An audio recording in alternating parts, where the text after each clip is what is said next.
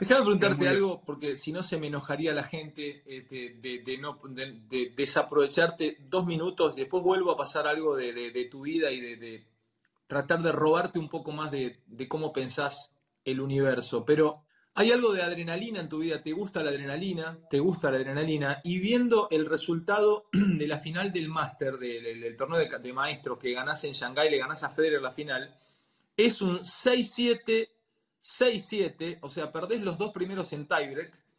Eh, luego te impones 6-2, 6-1 y el último te impones en tiebreak. O sea, se juega. Te juro que lo leo y me río.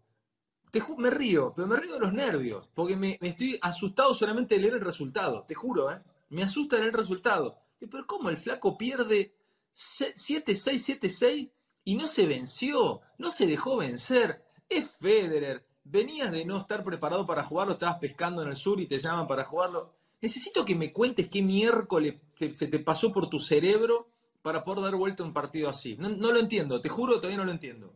Y, bueno, hay cosas que son media difíciles de, explicar y creo que, esa, digamos, es, es una, pero bueno, yo la verdad que estaba, estaba jugando bien, no, no, había perdido en, en París-Bercy, digamos, la semana anterior, eh, creo que en segunda, en tercera vuelta con, con Tommy Haas, y había, había parado ponerle cinco días, una cosa así, cinco o seis días.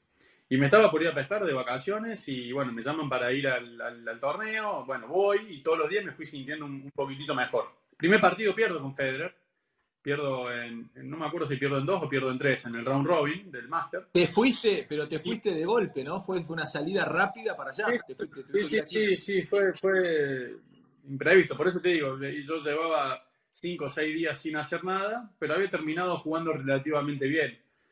Cuando llego ahí, viste, el primer feeling siempre es muy, muy importante con, con, el, con el torneo.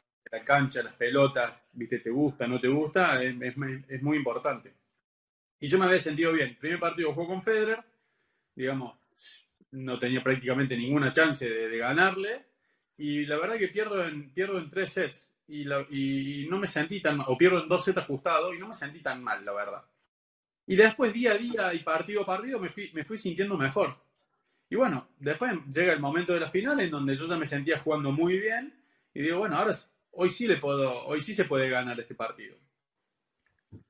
Bueno, empieza el partido, pierdo los dos primeros eh, ser en tiebreak y, esto es lo que te digo de la, de la cabeza que es sumamente importante y, y, no te deja vencer a un vencido, digamos, básicamente. Eh, digo, perdí los dos primeros sets en tiebreak, donde lo definen dos o tres puntos al tiebreak. Pero tranquilamente podría estar dos sets arriba.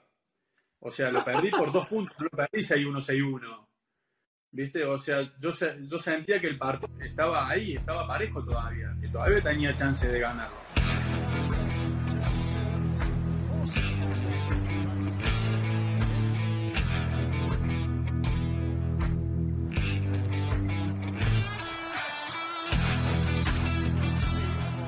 No puedo creerlo. Hice todo este esfuerzo y perdí eh, los dos en tiebreak. Es imposible ganarle. Si todo el esfuerzo que hice, todo lo bien que jugué, perdí los dos en tiebreak, ¿cómo le gano los otros tres ser que tengo por delante? Y vos pensaste, perdí por poco. Perdí por nada, podría haber ganado tranquilamente. O sea, a ver, los partidos a 5 sets son partidos muy largos. Muy largos en donde puede, en donde puede pasar cualquier cosa. O sea, desde que te empieces a cansar, desde donde bajes la intensidad, donde te, te, podés lesionar, te podés agotar mentalmente, podés jugar mejor, podés jugar peor. Es muy largo el partido. Entonces, Federer bajó un poquitito de intensidad y yo seguí medianamente igual. Él, él bajó un poco la intensidad. Y el tercero, esto es lo, esto es lo, lo, lo, el, perdón, el quinto, esto es lo increíble. Yo ganaba 5-2 o 5-3 con un, con un break y lo tenía para ganar el partido. Y en ese, en ese momento digamos, a mí es donde me entra todo eh, la, tensión y la duda, de decir, che, ahora estoy para ganar, ahora lo tengo que ganar. Y, me, y no lo cerré el partido ahí, no lo cerré. Nos fuimos a seis iguales. Y en ese momento, digamos, en ese tiebreak, mirá de vuelta lo que es, lo que es la cabeza, dije, perdí los dos primeros sets y después lo di vuelta el partido y ahora llego, llego al quinto y otra vez tiebreak. No puedo ser tan boludo de perder el tiebreak más importante del partido. Increíblemente, viste, son esos pensamientos que te vienen solo y la cabeza te hace, te hace pensar bien. Es lo que te, eso es lo que te digo.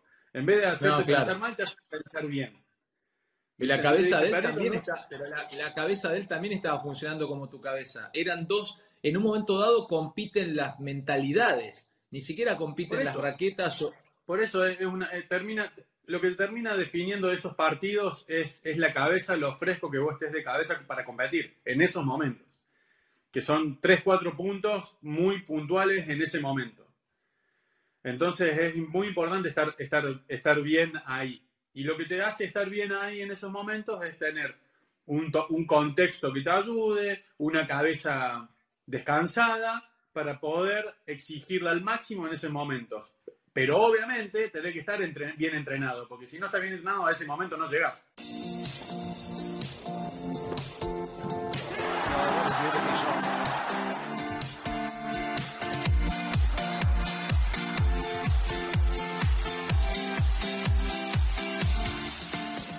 Pasa el, el atarte, es un término tenístico, pero el atraparte última pelota, cuando estás ahí que sabés que estás match point arriba para definirlo eh, ¿Hay tensión o ya ahí lo alejas totalmente? ¿Y, cómo, cómo, se labura ese momento? Mira, yo creo que hay partidos y partidos. Partidos que te atan un poco más y partidos que no te atan tanto. yo creo que en el, en el tenis tenés la ventaja con el fútbol, en ese momento del fútbol, es que vos a los match point y a esos momentos los vivís todas las, vivís permanentemente.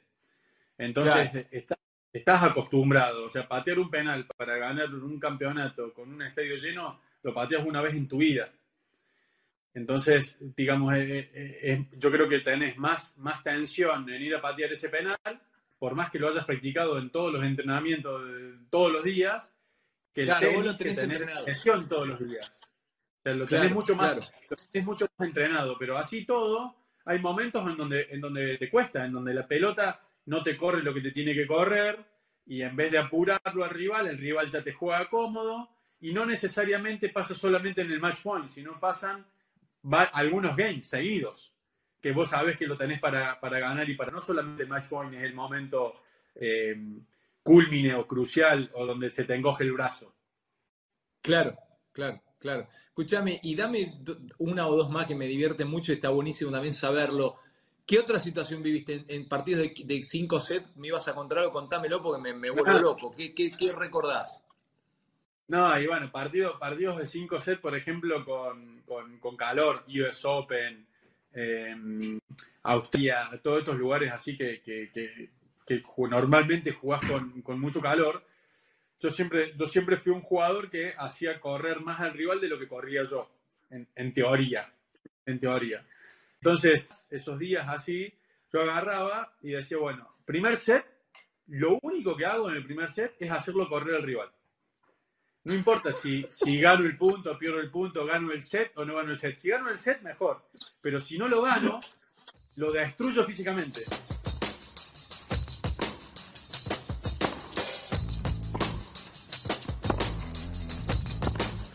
¿En serio me decís pensabas eso? El primer set trato de que el flaco es una táctica.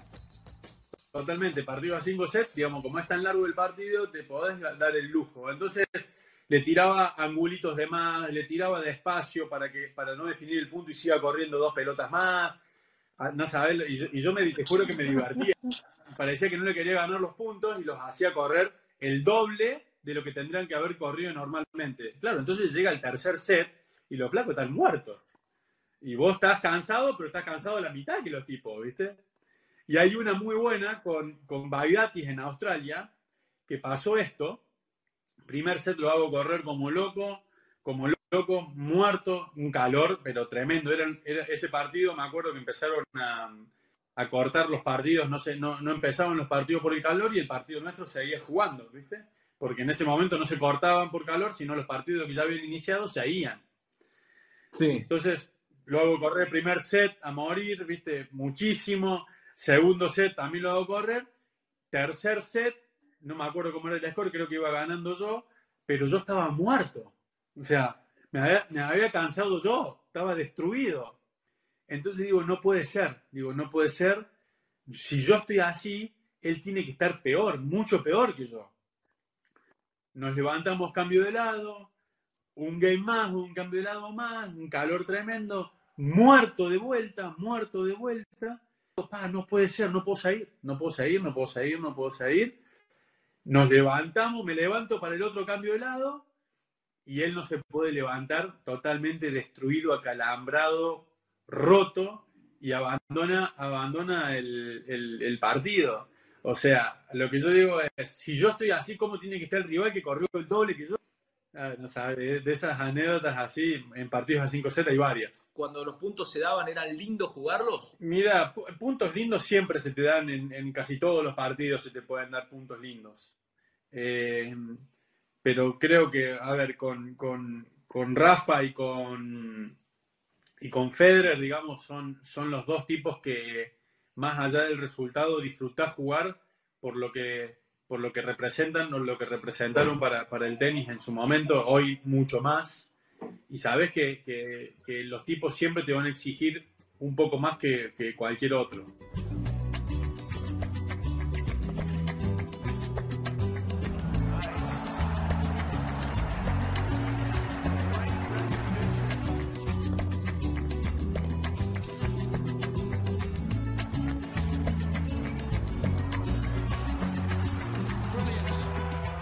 En cuanto a intensidad, en cuanto a calidad de, tiro, eh, en cuanto a cabeza, en cuanto a todo, son tipos que siempre te exigen, que te exigen al máximo. Y esos partidos, más allá del resultado, eh, los disfrutás, disfrutás del momento. Eh, con esos dos siempre lo disfrutás. Pegaste onda porque hay una anécdota tuya maravillosa, que es que perdiste una apuesta con, con Rafa, era en París, eh, y uno de los dos tenía que bajar en calzoncillos al lobby y se abrió el ascensor y quién estaba. no, hay, muchas de esas, porque en ese momento jugábamos mucho a la, play, jugábamos al fútbol. Normalmente jugaba Charlie Moya y yo contra Rafa y David Ferrer. Eran, normalmente eran, eran así los, los, desafíos. Y hay muchas, pero la que, la que decís, eh, no sé cuál de todas decís, la que, la que aparece Federer. Sí, no, era, era, mm, era Monte Carlo. Monte ah, Carlo. Monte Carlo. hotel súper super bueno al lado del casino. Y, todo, todo, mega, mega estrella, todo espectacular. Y bueno, perdemos el partido y, resulta que teníamos que bajar al lobby en calzoncillos había una mesa a 5 metros, ponerle 10 metros del, del ascensor, había una mesa chiquitita, teníamos que abrir el ascensor, dar una vuelta a la mesa, volver y subir. ¿no? Entonces, esto era, no sé, 2004, 2005, debe haber sido 2006, no sé, por ahí. Ya eran grosos, eran súper, eran, eran, estaban, muy bien. Pero no, sabés lo que nos divertíamos, era, era espectacular, era espectacular. Entonces, bueno, nos toca perder, bueno, nos ponemos en calzoncillos con, con, con Charlie Bajamos, y obviamente Rafa y, y, mirando, bajan a ver, y cuando se abre el ascensor que vamos a salir aparece Federer y la mujer de frente. No. Así, a tres. No, no. Sí, sí. y cuando nos miran así, abre la puerta y nos miran como diciendo, ¿qué hacen, tarado? O sea, imagínate, lo de estos suizos, ¿qué pueden imaginar que aparecemos en pelota nosotros ahí? Una cosa de locos una cosa de loco. Entonces, viste, le hacemos cara como diciendo, no nos queda otra que hacer esto.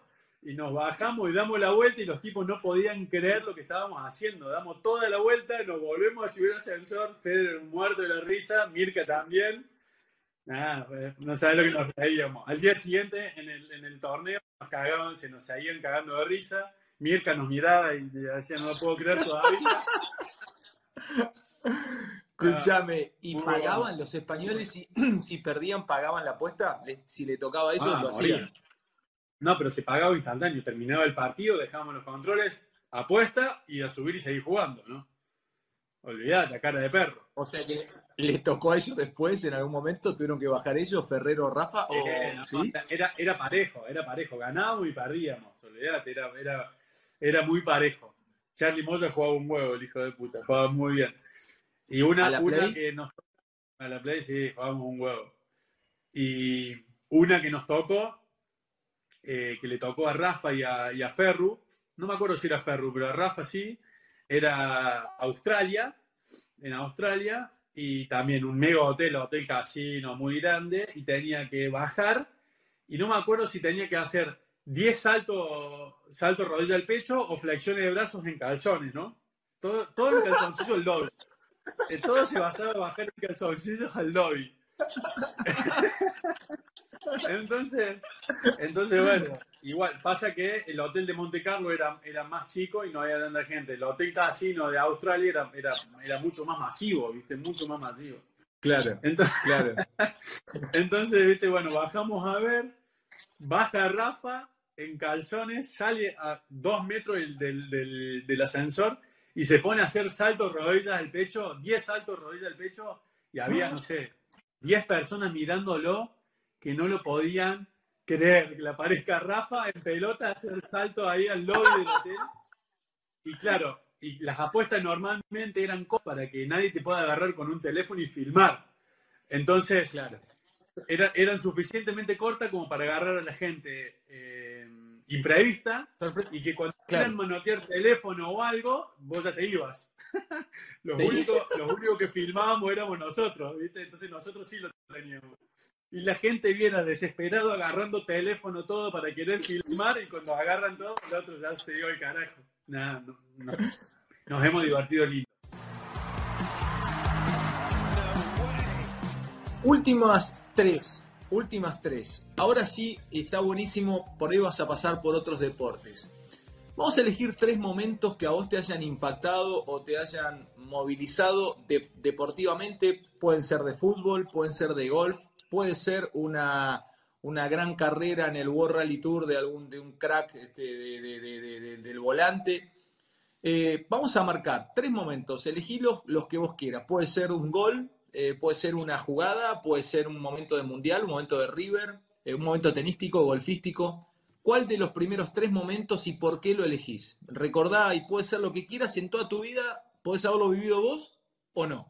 Bueno, creo que mm, Wimbledon, final de Wimbledon 2002, a mí y me, me hizo un cambio, digamos, eh, en cuantito a un antes y un después en, en- en mi carrera, en saber de que, de que estás para pelear cosas grandes en el, en el circuito, digamos, ¿no? Porque eh, ahí yo tenía recién 20 y es la típica que no sabes hasta dónde podés llegar o, o si tenés el nivel suficiente para competir contra, contra los mejores del mundo, ¿no?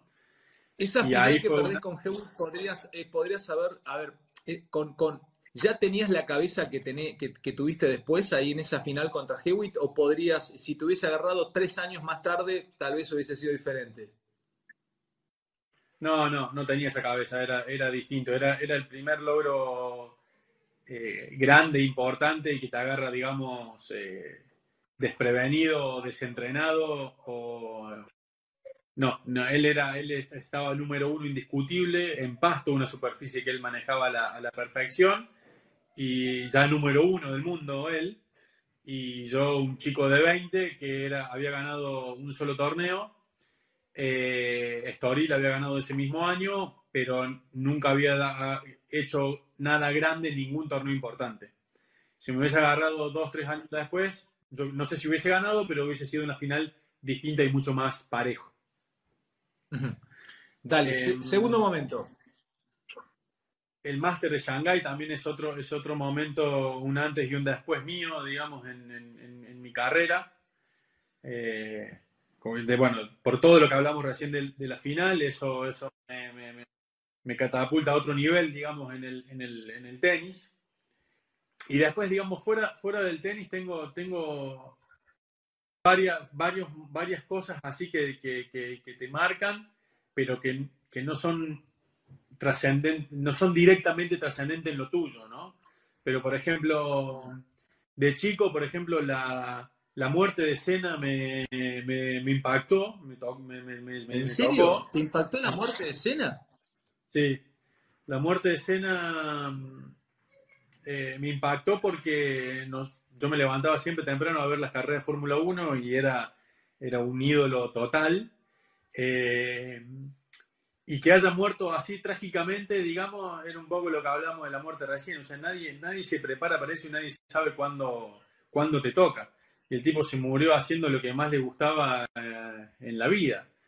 entonces, ¿para, ¿para, qué preocuparse? y, también eso te da a decir, bueno, tengo que disfrutar lo que me toca disfrutar todos los días porque eh, nadie tiene el destino marcado, digamos. Eh, la carrera, el final de la carrera nadie, nadie lo tiene seguro. ¿De River, de, de River recordás algún momento? Algún, eh, bueno, la final de Madrid, no fuiste, ¿no? A Madrid. Sí, fui, obvio que fui. ¿Y, y, cómo lo viviste? Qué mal me pone este momento, pero te lo tengo que preguntar. ¿Cómo, cómo fue ese momento? ¿Y cómo lo vamos a vivir de locos? de locos. A ver, e, e, esos momentos son, eh, son únicos. Llorando en la tribuna habiendo ganado es, espectacular, es único. A ver, es muy bueno por un lado y, yo también lo veo por un lado muy malo, muy malo, que no teníamos ninguna necesidad de ir a jugar a Madrid un partido que se tendría que haber jugado acá. O sea, eh, es una catástrofe tendré que haber ido a Madrid por, el desenlace que tuvo socialmente acá, en la cancha de Boca primero, después en la cancha de River. Creo que eso socialmente es, muy malo. Es muy malo. Como, como deportista y como sociedad, como organizadores, como todo, es, pésimo. hubiese preferido que sea en la cancha de River, en condiciones totalmente normales y no tener que haber vivido todo lo que se vivió. Y después, bueno, una vez allá, sí, obviamente que es un partido que uno, que todos quieren ganar, todos quieren ganar. Y, y lo que me pasa con, con, el fútbol o con otros deportes es que vos de afuera no podés manejar nada, digamos. O sea, depende de, de los protagonistas y la sufrís como un animal.